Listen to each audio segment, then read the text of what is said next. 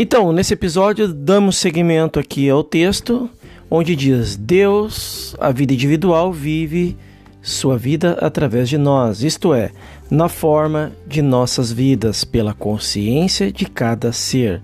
Seu plano é colocado em prática em nós através de nós. Cientes disso, relaxemos e observamos que esta não é a nossa vida. É a vida de Deus se desdobrando em cada ser.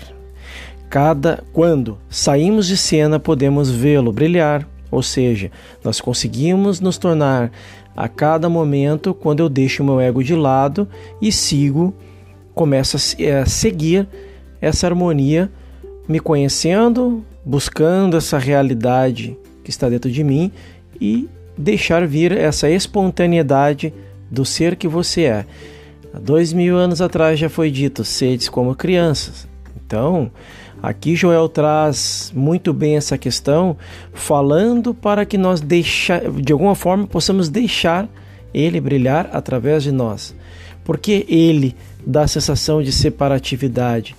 Porque nós temos um ego e todo ego ele é formado por crenças, paradigmas, por hábitos, comportamentos. É uma programação mental que está aí no seu cérebro, está aqui no meu, então nós temos que deixar essa barreira de reagirmos através do velho e para poder experienciar o novo. Eu não vou nunca cansar de dizer isso, porque nós vamos até trazer aqui. Eu, eu tenho a vontade de trazer o questionamento, um trabalho voltado totalmente para o ego, para que a gente possa entender um pouco mais sobre isso. Quando saímos de cena, de cena podemos vê-lo brilhar.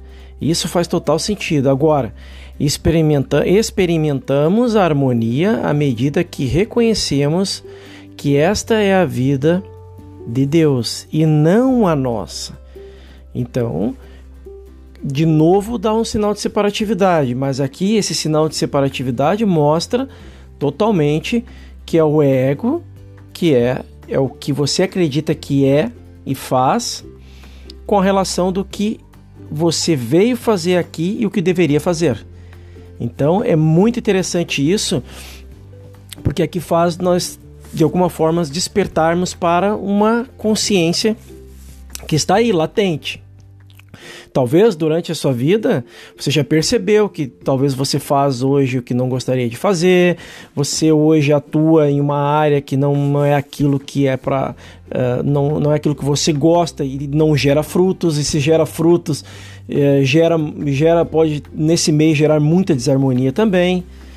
Então, em, ve em vez de tentarmos controlar ou manipular nossas vidas, sejamos espectadores dele, do todo, para que nós possamos vê-lo em ação através de nós. E essa manifestação é nos dado aqui, no exato momento onde você está. Não precisa sair de onde você está, da sua cidade, eh, do seu bairro, eh, do, do seu país, para poder fazer o que precisa ser feito. Na realidade, Deus está vivendo aqui, nesse exato momento. É como se eu estivesse conversando com ele mesmo. E é muito louco isso, porque é, quando eu me permito entrar nessa presença, a, a, a buscar esse entendimento, mais disso começa a se desdobrar através do próprio ser. E aí eu começo a entender que quando o nosso único desejo nada mais for do que a experiência divina, a própria nova realidade através da harmonia será é, transbordado através de cada ser, de cada ser que esteja aqui presente nessa busca, para que possa cada vez mais essa demonstração de deixar a centelha agir através de você te leve até um lugar. E aí você começa, de alguma forma, é a, a eliminar tudo aquilo né, que hoje causa desarmonia na sua vida. Começa a eliminar é, somatizações, começa a eliminar a questão de desemprego, começa a eliminar a questão de tudo aquilo que você não era capaz de fazer. Diante desse, desse caos todo que nós estamos vivendo devido à pandemia, nós temos essa oportunidade, mesmo com que tudo que a televisão diz, que o noticiário fala, porque eu nem assisto mais esse tipo de noticiário já faz desde 2016, quando eu tive uma grande virada de chave na minha vida, onde tudo mudou, mas tudo mudou através de muito também é, é, sofrimento, através de muitas reflexões, para que, tipo, para que eu pudesse de alguma forma sair do velho e entrar no novo. Então muitas coisas aconteceram durante esses 4, 5 anos.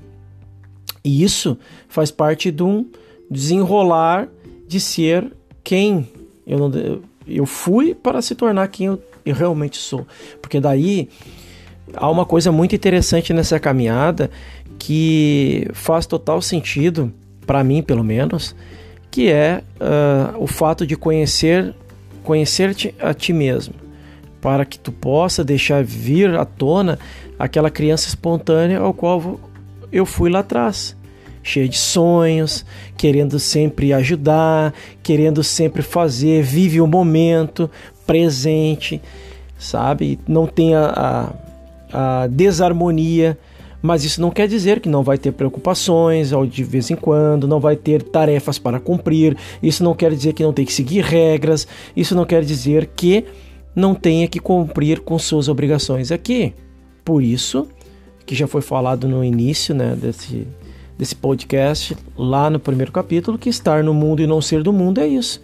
Estou no mundo e cumpro com as minhas obrigações, trabalhando, dando o máximo de mim, da minha capacidade. E lembre-se, o máximo de mim, da minha capacidade, é o máximo que cada um pode dar.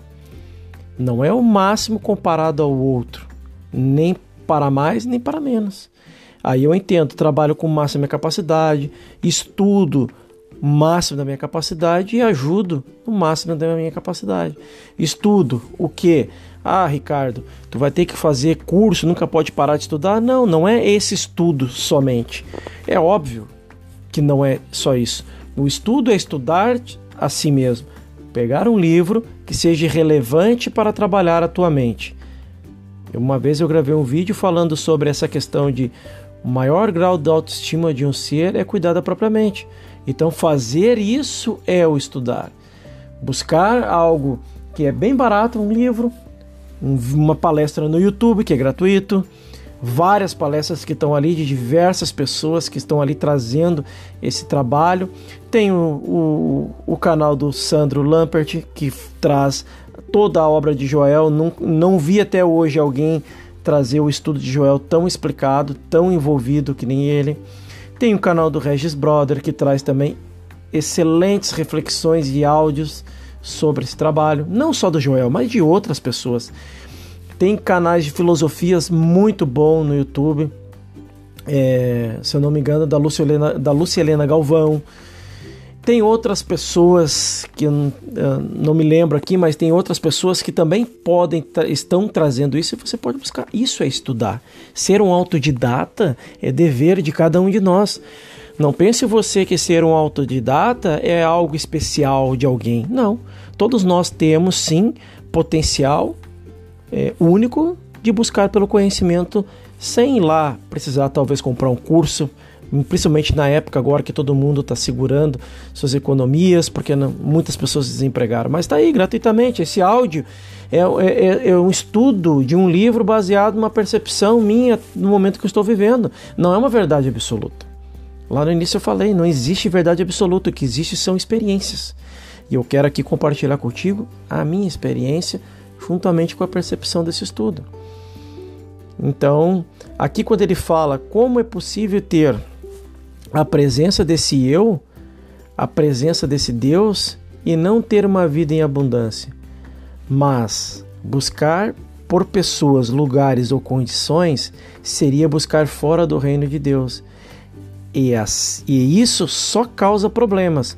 Muitos foram destruídos justamente pelas coisas que buscaram a vida toda, mas ninguém jamais foi destruído por buscar encontrar Deus. E que nos leva à percepção e à experiência real do todo. O mestre bem sabia de tudo isso ao nos dizer: O mestre Jesus, vosso Pai sabe que tendes necessidade destas coisas. pois é do agrado do vosso Pai dar-vos dar o reino. O que, que, que significa isso? Buscai primeiro a presença que está em ti. Buscai primeiro se conhecer, e tudo mais vos será acrescentado no devido tempo. Não é no tempo, na velocidade que o ser quer.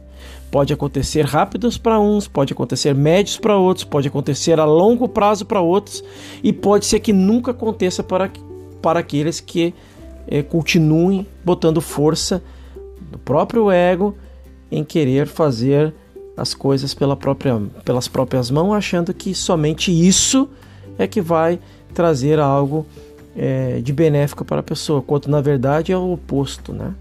O Joel aqui traz muito grandiosamente essa sabedoria para que possamos aí degustarmos, apreciarmos. E eu digo, gente, vocês, não sei como é que vocês fazem para ler aí, mas eu aqui eu leio no mínimo três vezes de capa a capa um livro, depende, de, dependendo do livro, até seis. O meu recorde foi seis vezes um único livro. Mas isso é garantia de alguma coisa? Não, não é. É aquilo que eu comentei no, em um dos episódios. Não adianta eu, eu enfiar a cara em leitura, assistir um monte de palestra, horas e horas ouvindo, refletindo, estudando e não testar na minha própria vida. Pois o laboratório da, da própria vida sou eu mesmo, comigo mesmo, para que eu possa reverenciar o todo através de mim em presença. E aí que eu consigo ter uma ideia de como vai ser a minha vida mediante essa presença. Por hoje é isso, por esse episódio é isso. Eu te espero aí no nosso próximo episódio, onde vamos ter mais reflexões voltadas a esse tema. Até lá!